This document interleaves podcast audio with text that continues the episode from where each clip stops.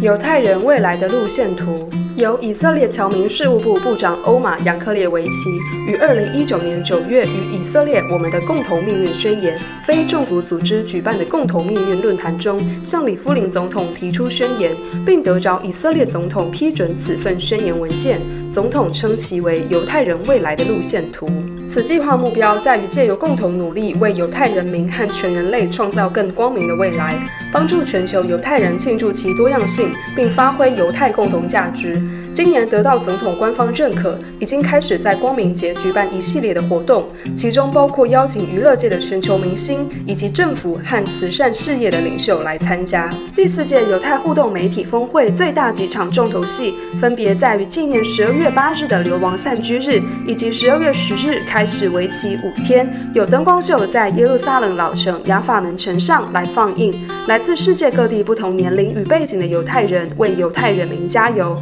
最后。将在十二月十七日有盛大的闭幕典礼，将在总统官邸举行，并在网上直播。此活动将由以色列和犹太艺术家的表演。就我们的共同命运宣言，非政府组织首席执行长桑德福卡丹表示，过去的一年从未像现在这样挑战着犹太人和世界其他地区。然而，以色列国借由支持我们的共同命运宣言，正在领导着赋予全球犹太人权利和团结的道路，并制定了未来路线图。该路线图强调了我们作为犹太人彼此的共同责任，以尊严和尊重对待每个人，以及携手合作，使世界变得更安全、更美好。我们的共同命运宣言，这是一个非营利组织，得到政府认可，成为以色列非政府组织。这个组织目前规划犹太人未来路线图，目标在于使全球犹太人更内聚，并帮助犹太年轻人找到自我犹太身份的价值，免得随波逐流，随从了世俗的价值观。而我们要祷告这样的非政府组织，在日后有与基督徒非营利组织连结的机会，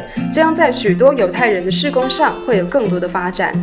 您不可不知的以色列国会提案：光明节之前，以色列国会投出震撼弹，以六十一票对五十四票赞成一读通过解散第二十三届国会。正式解散国会需要三读通过，法案进入二读议程将于明年三月十六日进行。然而，可能比较少人知道，这项在以色列国会中重要的提案——基本法平等权，竟以五十六对五十四票一读通过。我们需要为此祷告，盼望此提案在二读上无法通过。十二月九日，蓝白政党的甘茨也是现今的国防部部长提出基本法平等权法案。他表示，像我们这样的国家，由不同的社群背景文化所组成，我们需要在每一个议案中将平等当作是最重要的价值和权利。此提案目的在于体现平等权和禁止歧视的权利。对于反对此法案的利库德政党，今年在耶路撒冷祈祷早餐会受邀祝福基督徒们的以色列教育部长齐夫埃尔金国会议员强烈反对，表示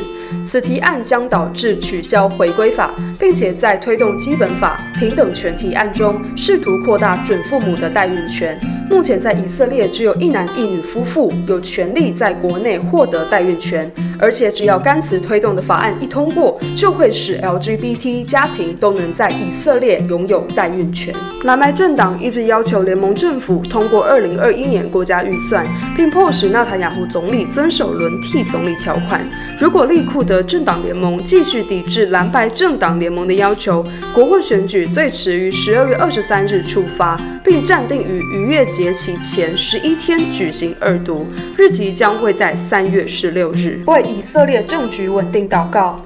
如果希望每周固定收到耶路撒冷全球华人敬拜中心影音新闻，请扫描 QR code 加入我们的社群平台。若您喜欢这则新闻，请记得帮我们分享哦。